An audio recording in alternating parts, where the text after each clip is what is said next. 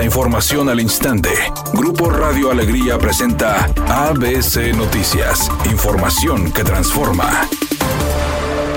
Última oportunidad. Si no has actualizado tus placas próximas a vencer, hazlo antes del 30 de junio y aprovecha los montos máximos según el modelo de tu vehículo.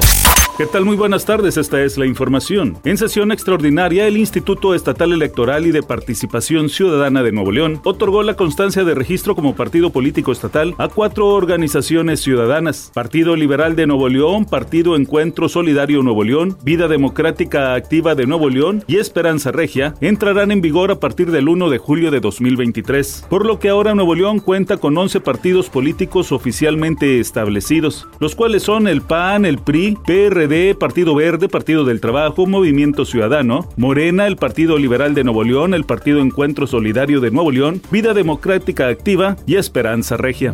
La secretaria de Seguridad y Protección Ciudadana Rosa Isela Rodríguez recordó a los tenedores de vehículos de procedencia extranjera que el próximo 30 de junio termina el programa para regularizar los llamados autos chocolate. Dijo que de marzo de 2022 a la fecha se han regularizado cerca de un millón y medio de vehículos extranjeros lo que ha dejado una derrama económica de 3.700 millones de pesos, mismos que se han canalizado para la pavimentación de municipios en los estados donde se aplica este programa. Hay que recordar que este programa se hace para darle certeza jurídica a los propietarios de los vehículos y también para que el gobierno de México tenga el control vehicular de los vehículos que están precisamente de manera irregular en nuestro país.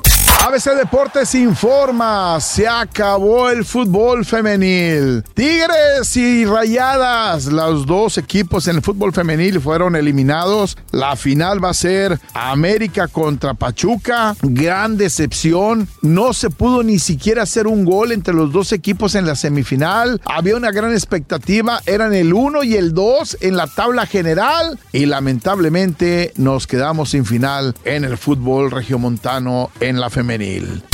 Tremendo lío se armó en Imagen Televisión. Resulta que Alex Caffey dejó de aparecer algunos días en el programa matutino Sale el Sol. En la producción informaron que esto se debía a que él estaba de vacaciones. Sin embargo, al paso de los días, Alex Caffey compartió un comunicado a través de sus redes sociales diciendo que lo que realmente pasó fue que lo suspendieron, que lo castigaron por revelar las exigencias del periodista Nacho, quien se reintegró a las filas de la televisora. Al parecer, a los altos mandos no les gustó que esta información fuera difundida y lo vetaron. Solo unos días, pero luego Caffi se indignó y fue y renunció.